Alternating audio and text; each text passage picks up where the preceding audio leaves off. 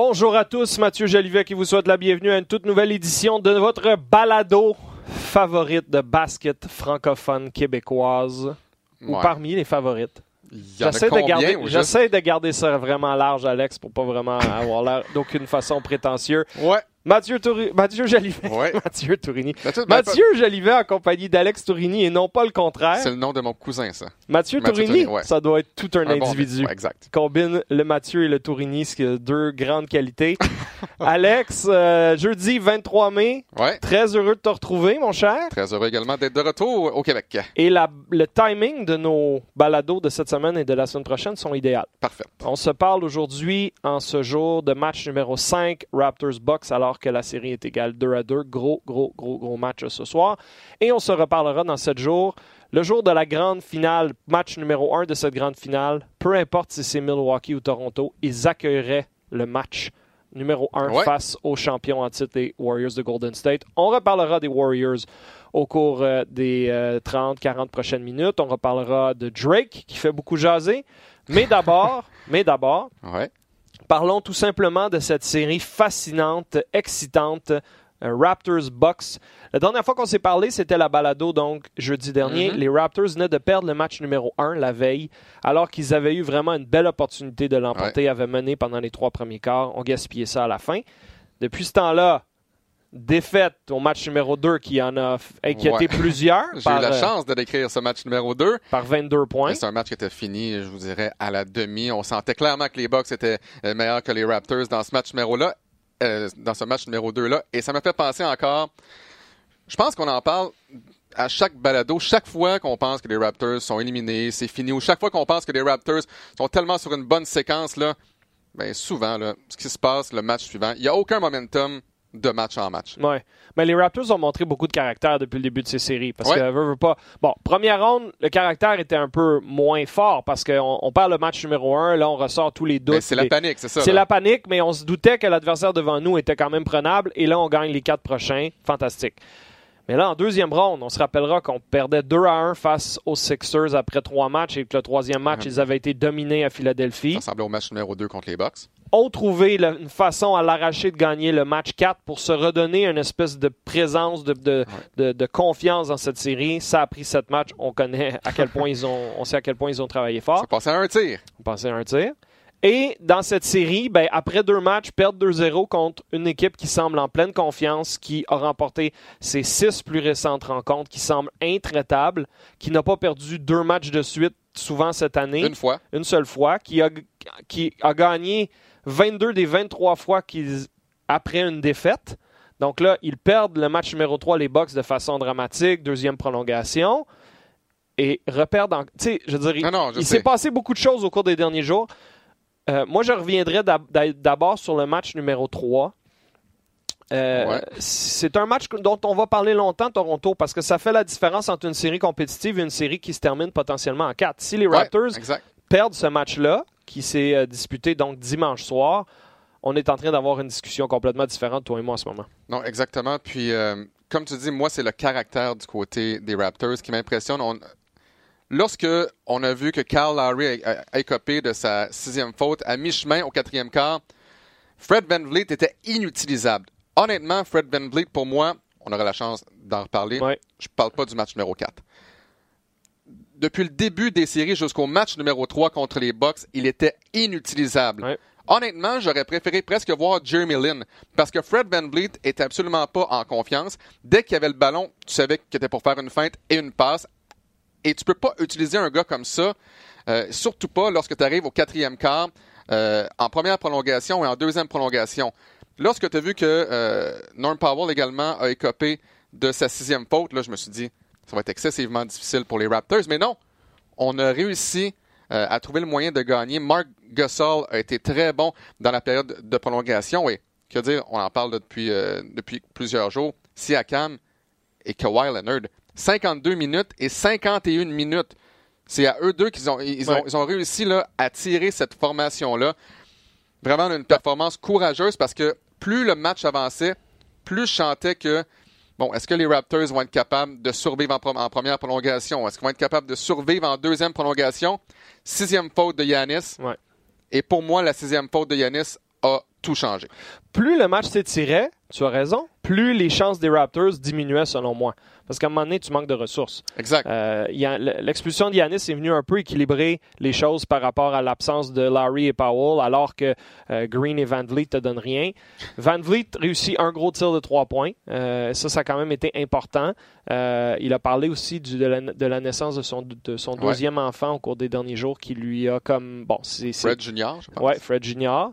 Ce qui est tout le temps un, un moment émotif. Tu dors moins. C'est, un beau moment, mais en plein milieu d'une période professionnelle aussi importante pour Ouais. lui, c'est difficile à gérer. A trouvé d'autres ressources au match numéro 4. On y reviendra. Euh, mais cette rencontre numéro 3, je m'en rappelais longtemps pour différentes raisons. Premièrement, parce que Siakam rate deux lancers francs à la fin du temps réglementaire qui aurait pu sceller l'issue du match et on se sentait tellement mal pour lui. On le voyait dans son visage qu'il qu'il était malade lui-même d'avoir raté ces deux tirs-là et d'avoir pu se racheter plus tard dans la prolongation et d'avoir quitté ce match avec une leçon de vie ou de, de- de vie professionnelle et quand même une victoire. C'était vraiment l'idéal pour lui. Parce qu'on oublie, hein, c'est un joueur de troisième année. Ouais. Deux premières saisons, c'est un joueur de banc. Et là, tout d'un coup, tu l'envoies dans des situations super contestées, serrées, euh, fébriles. Tout d'un coup, tu lui demandes d'être un joueur d'impact et c'est un processus graduel, ça, généralement. Alors, super content pour Siakam. Et Kawhi, ben, que dire de Kawhi? Écoute, Sur une jambe, sur- euh, quand il s'est blessé en début de match, on n'en a pas trop fait état pendant la description du match. J'étais euh, ce soir-là avec Charles Dubébret et Will Ouais. Archambault. Et je pense qu'on a. Personnellement, moi, je continuais de le regarder attentivement pendant certaines possessions, dans les minutes qui ont suivi, dans les quarts qui ont suivi. Et j'ai jamais trouvé qu'il était euh, à 100%, qu'il semblait explosif. Je pensais qu'il boitait encore. Je me suis demandé à un moment s'il allait quitter la rencontre. Mais en même temps, ce gars-là est, est un peu comme un robot. hein. Tu sens, tu sens jamais qu'il est complètement déstabilisé ou qu'il va, demander une substitution. S'il Ouais. est capable de marcher puis de continuer à jouer, il va rester dans le match.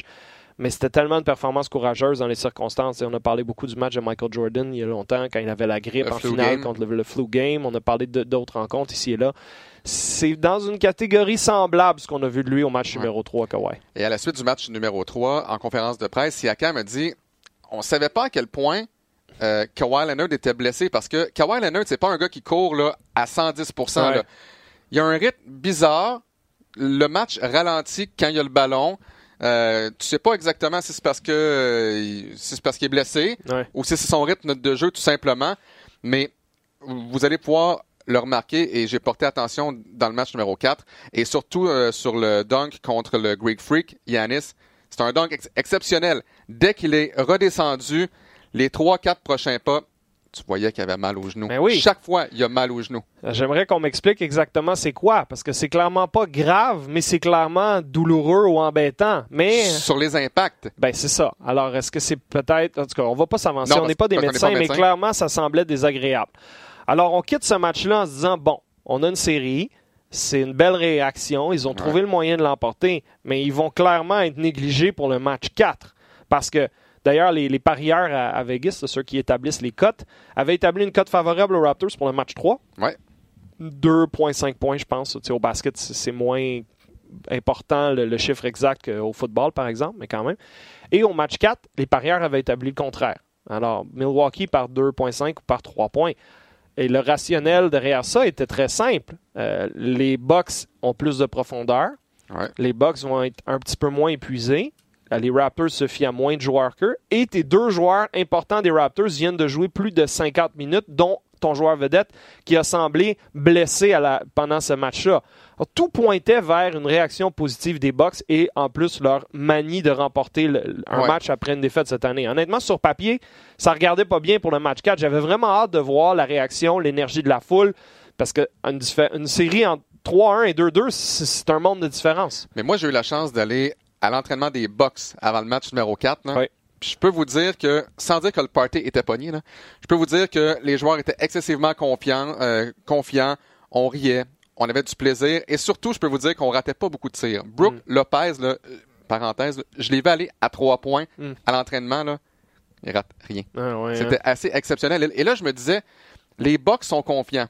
Est-ce qu'ils sont trop confiants? On a parlé à Malcolm Brogdon. Ouais, t'as Souviens-toi, récolté un ouais. commentaire de Brogdon hein, avant, le match, Ouais. avant cette pratique-là? on a demandé à Brogdon, euh, est-ce que tu penses que vous avez un avantage sur les Raptors compte tenu que Kawhi Leonard a joué 52 minutes et que Pascal Siakam a joué 51 minutes? Et Brogdon a, a- a dit, écoutez, on pense que oui. Parce que, comme tu l'as dit, les Raptors font confiance là, à une poignée de joueurs. Là. On joue à Ouais. 7, 8 quand ça va bien, là, mais c'est Kawhi Leonard qui tire vraiment cette équipe-là. Donc, on pense que Kawhi Leonard est fatigué et on pense que ça nous donne un avantage. Mais là, est-ce qu'on a pensé qu'on avait une proie affaiblie? Mm. Ben, c'est une réponse honnête de sa part, mais c'est une réponse a- étonnante parce qu'on n'aurait pas ce genre de commentaires d'habitude dans les séries en particulier.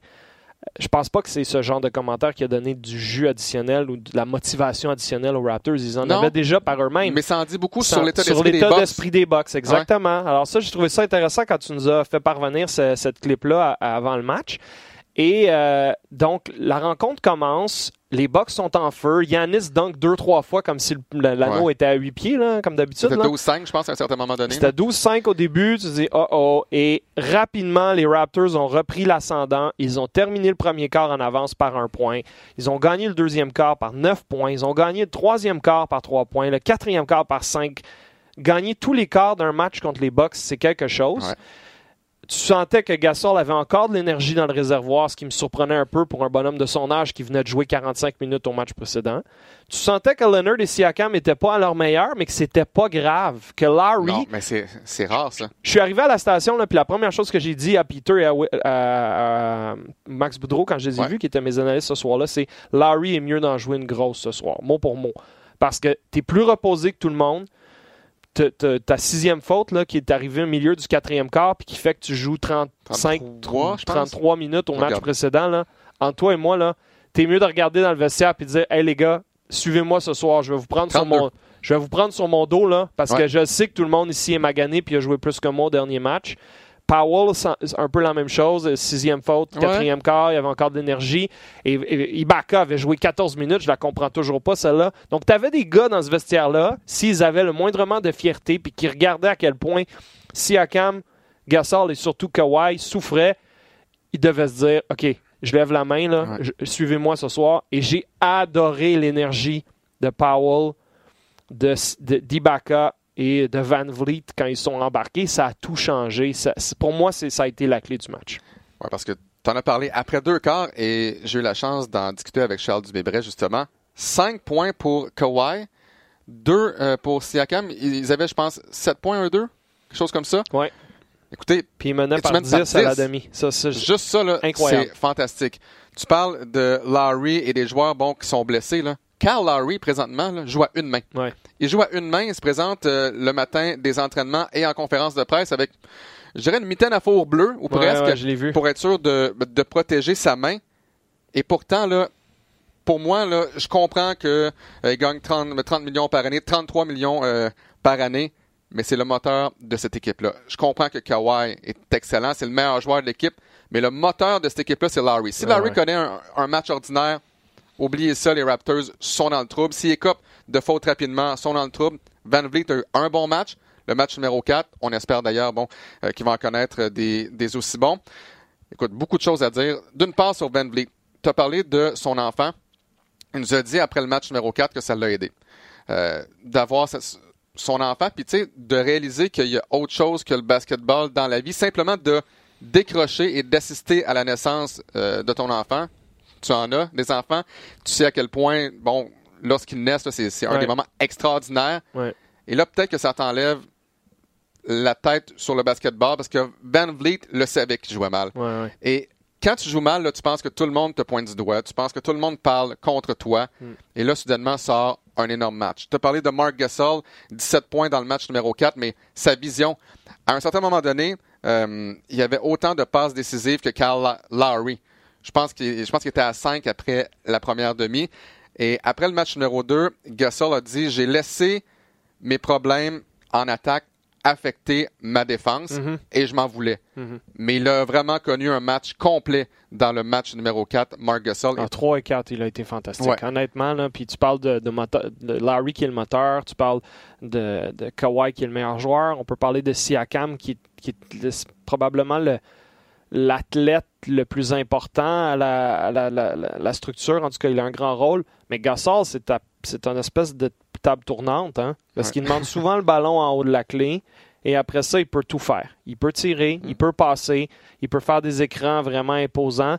Euh, c'est comme une présence calmante. Tu sais, quand, quand il a été acquis, puis il marquait 4, puis 6, puis 2, Ouais. puis 7 points, il y a des gens sur papier qui se disent Mais qu'est-ce qu'est-ce que cette transaction? Tu as sacrifié deux jeunes joueurs qui auraient pu t'aider cette année.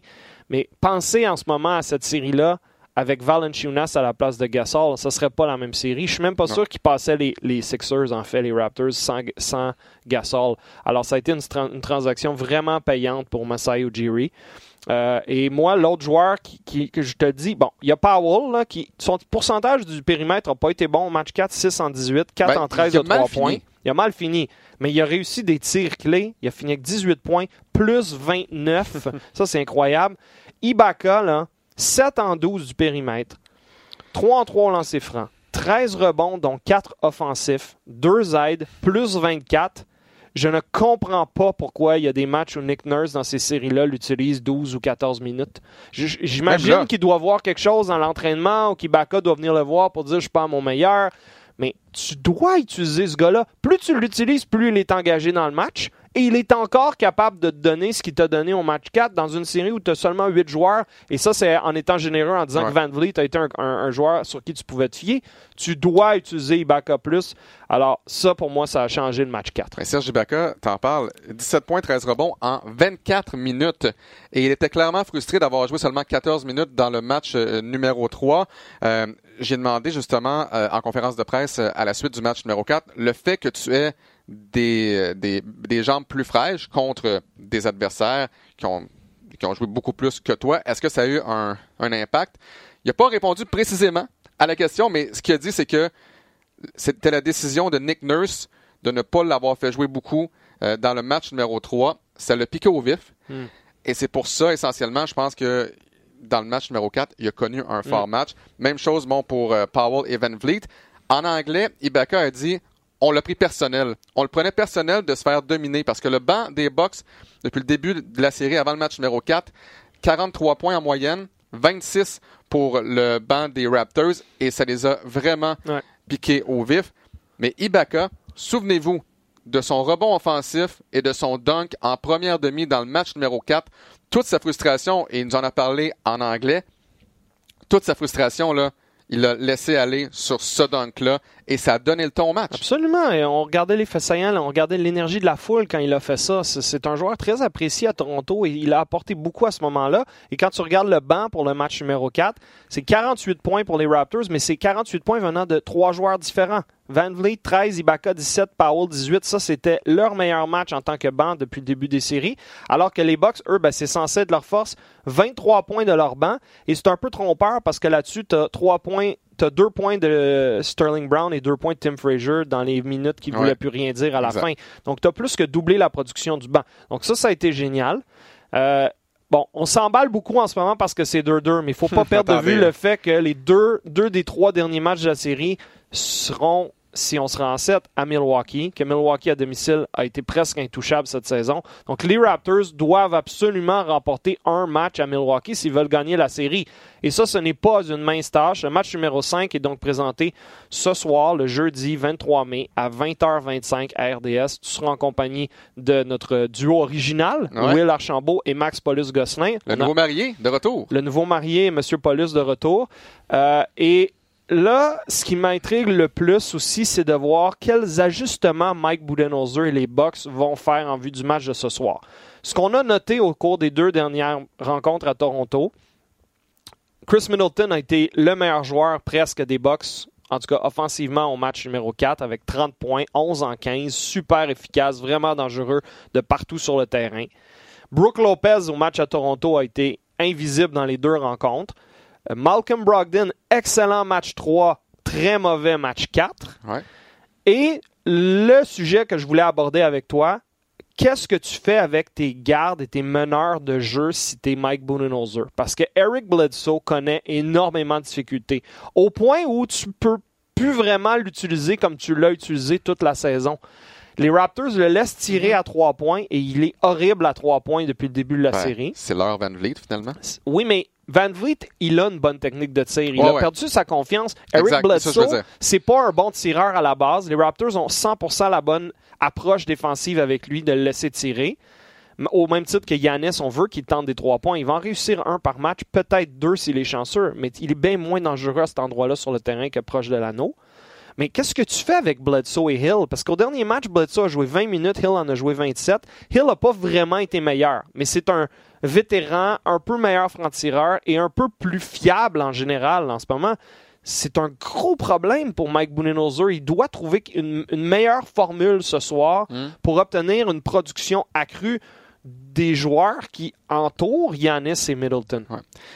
J'allais dire peut-être faire monter le ballon par Yanis. Le problème, c'est si tu fais ça, tu peux plus attaquer en transition, ce que tu fais très bien. Passe presque à mi-terrain à Yanis et en deux enjambées, il se rend jusqu'à l'anneau. Mais Tu peux que avoir tu veux une formation jumbo si tu fais ça. Donc, Ouais. tu pourrais utiliser Yanis presque en 1, Brogdon, qui est quand même 6 pieds 5, en 2, Middleton en 3, qui est quand même 6-8, assez costaud, Mirotic en 4, puis Lopez en 5. C- C'est un autre genre.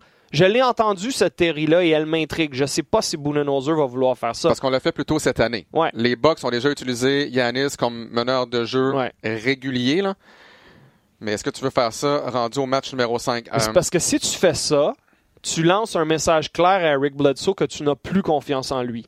Alors, est-ce que tu t'acharnes pour rebâtir sa confiance? En plus, Eric Bledsoe, là, pour les gens qui l'ignorent, il vient de signer une extension de contrat pro- pro- lucrative, là. Euh, pour, je pense, que c'est 70 millions sur 4 ou Ouais. 5 ans. C'est c'est du gros, du gros euh, bidou, comme on dit. Là. ouais. Alors, est-ce que si tu l'exclus de la série parce que tu penses qu'il te fait mal, qu'est-ce que ça fait à court, moyen, Ouais. long terme? C'est super dangereux. Fait que je ne sais pas ce que Budenholzer fait dans- ce soir, mais ça va être super intéressant pour vous à surveiller dans le reportage. Tu parles de ça, j'entends Norm Powell pour moi. Bon, 10 millions par année, 4 ans. On l'a exclu pratiquement de la formation en série il y a un an. Il a pas donné, il, t'a pas donné nécessairement une grande saison, pas deux bonnes premières séries. Là, il explose. Norm Mais- Powell, on a vu Norm Powell version 2016 Ouais, même 2017 là, contre les Bucks. lors des matchs 3 et 4, Ouais. 2016, 2017, Ouais, gros contrat à 10 millions par année. Puis là, l'année passée, inutilisable en série. Alors là, tu ne savais plus trop quoi penser. Il redevient un membre important de ta rotation, surtout en l'absence d'Oji Anunobi qui n'arrive pas à guérir de, sa, de son, son opération à- pour l'appendicite. Donc là, oui, tu peux revenir. C'est vrai que le, le- le parallèle entre Bledsoe et Powell est excellent. Mais en ce moment, je ne vois pas comment Mike Budenholzer peut rétablir euh, le, côté Ouais. mental d'Eric Bledsoe, qui est un bien meilleur joueur quand il attaque l'anneau. C'est un gars très athlétique, c'est un gars costaud, vraiment bon pour en transition surtout. Mais dès que tu l'as dans une, une attaque de mi-terrain, puis qu'il est laissé seul à trois points, son orgueil lui dit de tirer, Ah ouais. puis il y a zéro efficacité en ce moment. Parce que l'attaque de Mike Budenholzer, là, bon, évidemment, il y, a- il y plusieurs jeux disponibles, mais généralement, on voit Yanis près de la clé ou attaque l'anneau, attaque la clé, ça fait en sorte que la défense des Raptors collapse. Euh, donc, se, se ferme sur Yanis qui libère les quatre gars autour. Ouais. Le problème, c'est que les quatre gars autour sont incapables de réussir des paniers à trois points depuis le début de cette série-là. En saison régulière, les Bucks, 35,3% En série au total, 33,6% Contre les Raptors, 29,9% Wow. Tu tires avec 9,9 Mais Là, la- qu'est-ce que tu fais La après? défensive des Raptors est bonne, mais il y a aussi des tirs qui, qui réussissaient, qui ne réussissent plus. Alors, je ne sais pas, la solution n'est pas magique. Il y a vraiment deux théories. Il y a des gens qui je parle en ce moment, mon patron notamment, notre patron Ouais. à la programmation, euh, Dominique Vanelli, qui est, qui est un observateur de basketball sous-estimé, je dirais, qui, qui remarque beaucoup de choses. Ouais. Lui, il est convaincu que les Raptors vont remporter la série, qu'ils vont surfer sur cette vague là, de momentum qu'ils ont bâti à Toronto, puis qu'ils vont aller envoler un match à Milwaukee, puis que c'est leur année. Mais il y a aussi une partie de moi qui se dit que c'est peut-être une série où tous les matchs vont être remportés par l'équipe à domicile. Que l'énergie à domicile et que l'identité de l'équipe qui joue à domicile est vraiment Ouais. supérieure et à son meilleur et qu'il n'y aura personne qui va être capable d'aller gagner sur la route. C'est pour ça que le match de ce soir peut être fascinant, peut aller dans les deux côtés. Je ne sais pas vraiment à quoi m'attendre. Il ne faut pas penser que parce que les Raptors ont gagné par 18 au match 4, Ça veut rien comme dire. tu dis, ça se transfère pas d'un match à l'autre en série.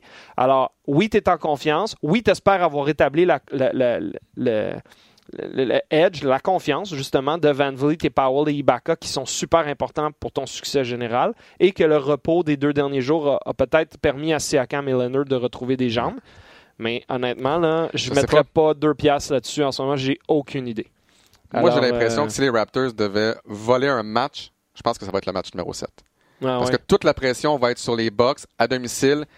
Et si le match Mm. 7 commence comme le match numéro 1 a commencé, Bon, je sais ben, pas ce que j'ai- écoute, mais j'ai aucune idée. une bonne théorie. Et, et je peux me tromper. Je, je- je reçois plein de messages sur Facebook, sur Twitter. Alex, tu penses quoi? Hmm. J'en ai aucune idée. Ouais. Tous les scénarios sont, sont sur la table. Peut-être que les Bucks ce soir vont battre les Raptors par 25. Ça se peut. Mais ça ne Ah. veut pas dire que les Raptors vont perdre le match numéro 6. Abs- Peut-être qu'ils vont gagner par 25. Honnêtement, euh, je suis d'accord avec toi. Tous les scénarios sont sur la table. Alors, euh, tu seras à la description des matchs 5 et 7. Je ferai le match 6.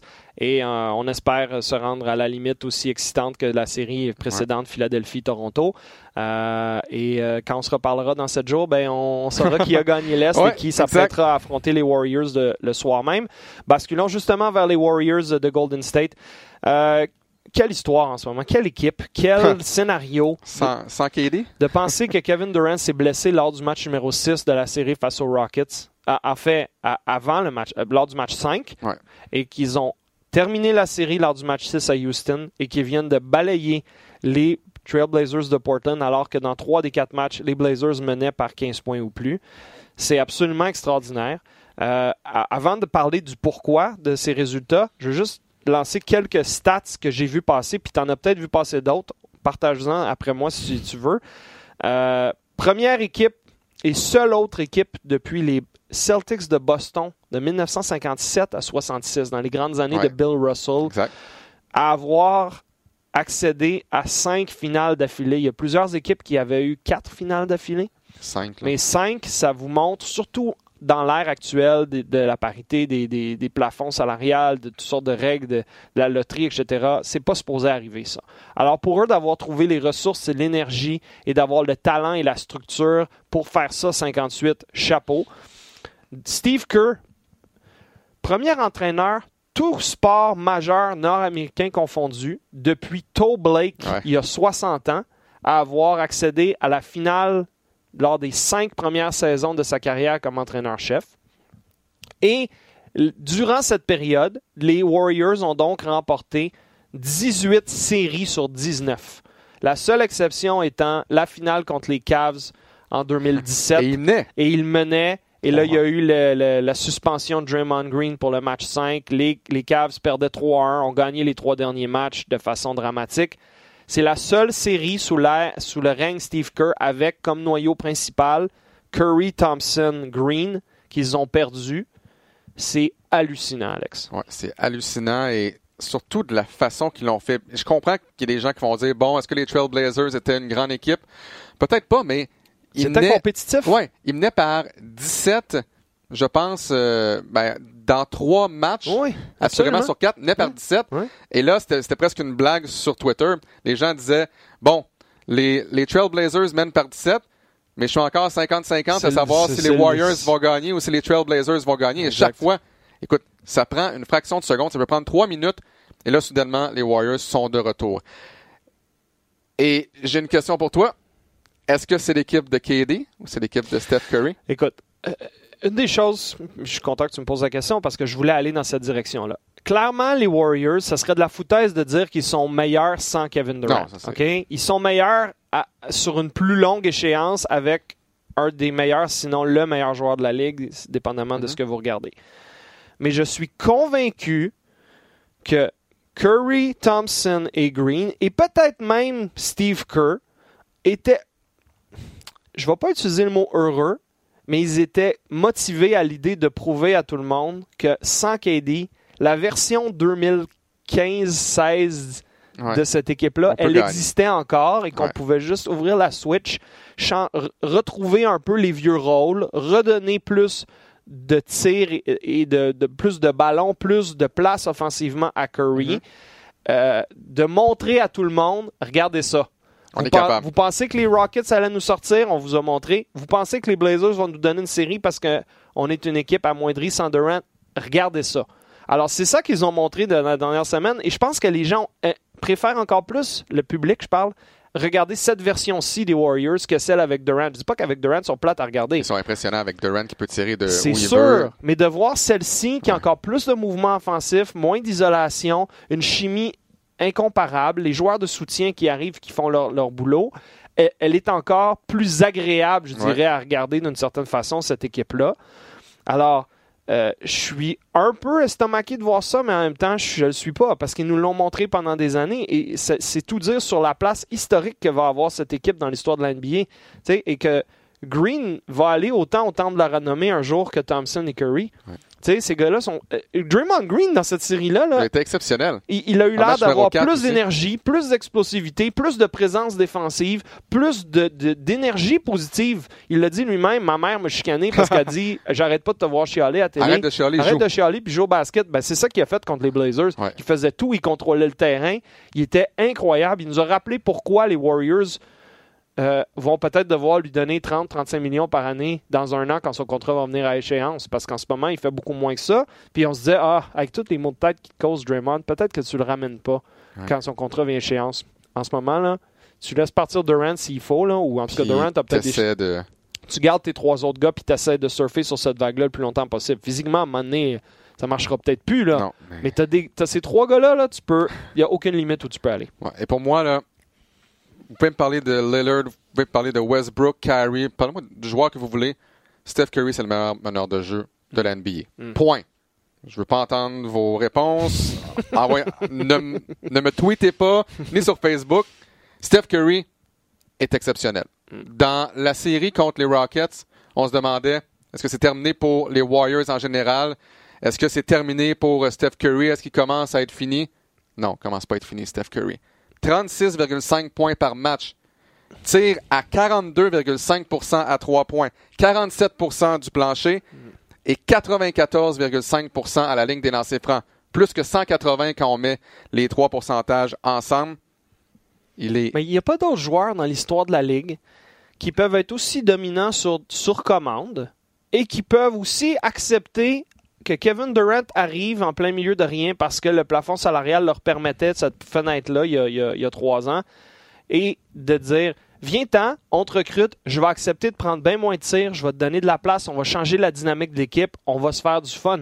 Tu connais-tu beaucoup de joueurs comme ça, toi, Non. qui sont juste capables de C'est pas grave. on va, On je m'ajuste, je suis super conscient de, de mon rôle puis de ce que tu peux apporter, puis j'ai pas un ego énorme autant que les autres joueurs. Mm. J'attends mon tour. Là, ils ont- vous avez besoin de moi pour en tirer 28 par match puis marquer 35 points à toutes les rencontres pour battre euh, les Blazers. Pas de problème, Ouais, je m'en occupe. Il, il est absolument incroyable. Et tu as raison, je pense qu'on a tendance à le sous-estimer. Souvent, on parle des meilleurs joueurs de la Ligue, puis on parle de Harden, puis de Giannis, puis de Durant, puis de Kawhi. Puis c'est correct, c'est des joueurs qui méritent toutes ces accolades.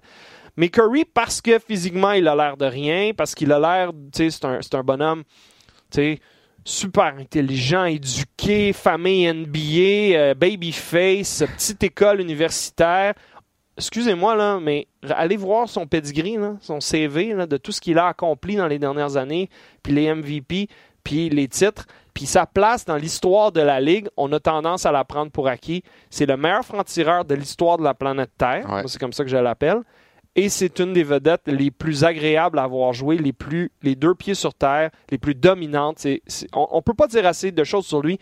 Imagine une finale Golden State-Toronto. J'ai pas trop le goût de penser à ça parce qu'on est encore à deux Ouais, victoires ouais. âprement acquises. Nick Nurse refuse d'en parler. Kyle Lowry, Ka- Kawhi Leonard, personne ne veut penser à ça. Mais imagine-toi si dans une semaine on se reparle puis on s'apprête à avoir un match Warriors-Raptors à- au Scotiabank Arena de Toronto Match numéro 1. puis t'es dans la bâtisse là, pour Ouais. voir ça, là, ça arrivera pas souvent, ça. Non. Alors, ça serait incroyable. Une finale Vraiment. Milwaukee-Golden State serait, très bon. serait très bon, serait bonne aussi. Mais rendu au, au point où les Raptors sont, là, ils sont en train de, de nous titiller, là, ça serait Ouais. extraordinaire. Alors voilà, c'est ce que j'avais à dire sur, euh, sur, sur les Steph Warriors. Curry qui seront reposés. Là, reste Ouais. à savoir euh, quand Durant va revenir, euh, la blessure d'Iguodala et tout et tout. J'ai j'ai simplement hâte de voir quelle version des Warriors on va voir en grande finale. Mais le problème, c'est que reste encore une semaine. Hein. Ils vont être favoris, peu importe Ouais. qui jouent à ce point-ci, basé sur ce qu'on a vu dans la dernière semaine, puis le fait que l'équipe qui sort de l'Est va être beaucoup plus fatiguée, puis va avoir moins d'expérience en, en finale, puis tout ça. les Warriors, avec ou sans Durant, vont être favoris Ouais. dans cette série-là. Ça ne veut pas dire que ça peut pas être une excellente série. Euh, je voulais avoir rapidement ton avis sur Drake, parce que tout le monde parle de, où j'allais. de- de- de Drake partout, euh, les, les médias américains.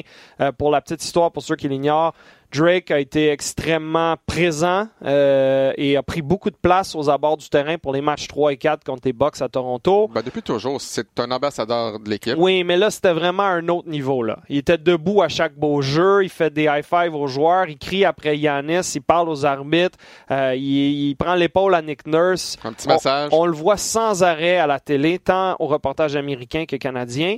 Il y a des médias qui ne trippent pas. Mike Budenholzer s'est fâché un peu en disant il n'y a pas de place pour ça. Il a- n'y a pas d'affaire là. C'est pour ça qu'on a des limites puis des balises en place.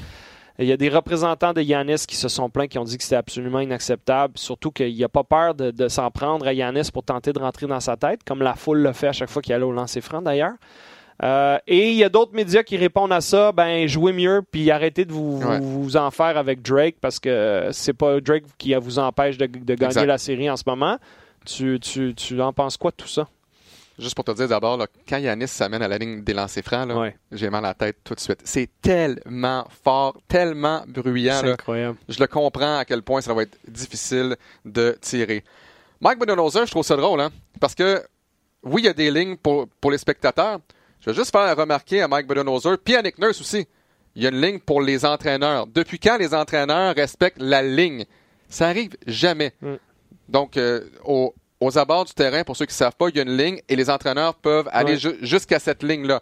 Pas les lignes de côté, des lignes perpendiculaires. Et Mike Budenholzer est toujours sur le terrain. Mike Budenholzer est toujours plus loin que cette ligne-là.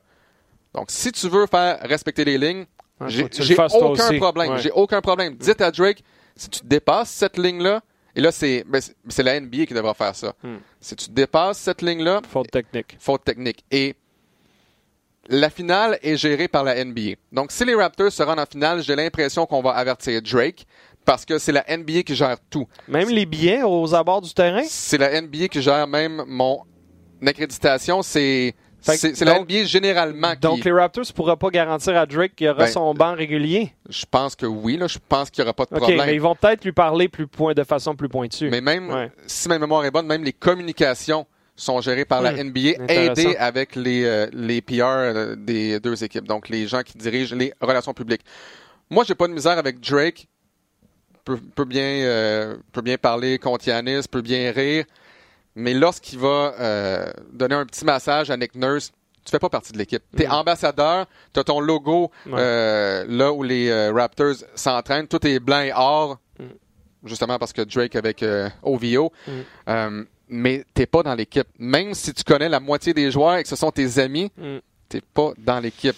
Mais j'ai pas de problème parce que si on traverse pas la ligne envers les joueurs des autres formations, j'ai pas de problème. Ouais, ouais. Mais là, si on se met à être comme les euh, comme les partisans du jazz, disons, en disant des, des choses qui se Non, disent pas, non, ça, sûr. non.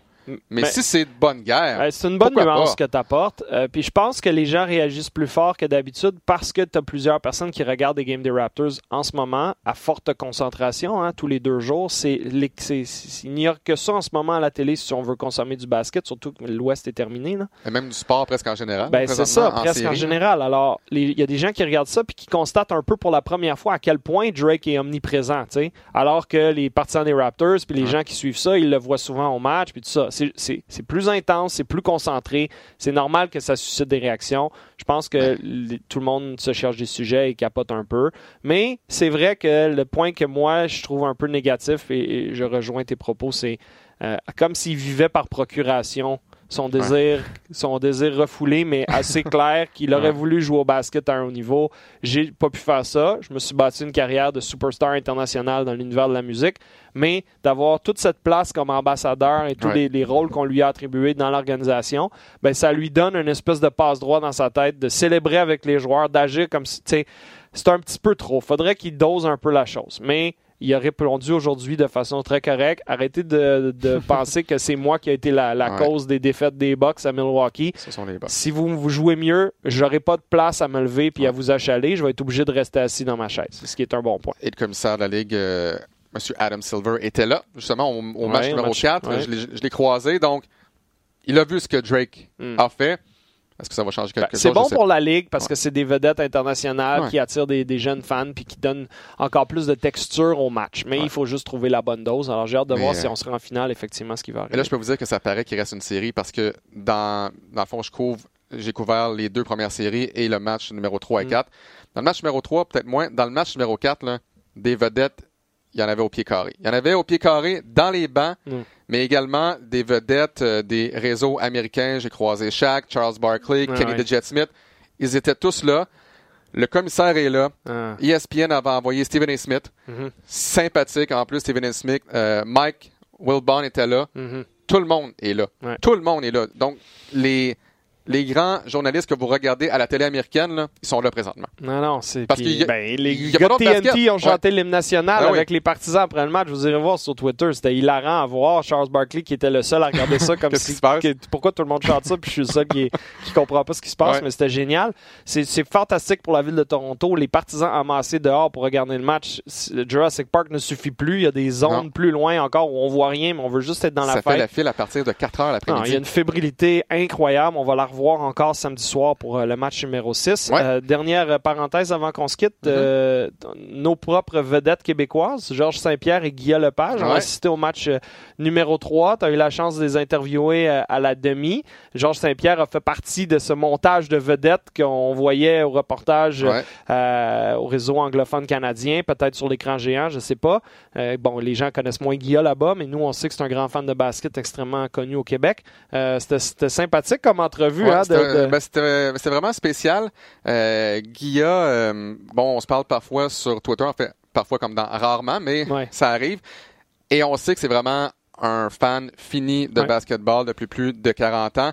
Les deux ont le même joueur préféré, essentiellement, à moins que je me trompe, Michael Jordan. Les deux ont eu la piqûre un peu grâce à euh, Jordan.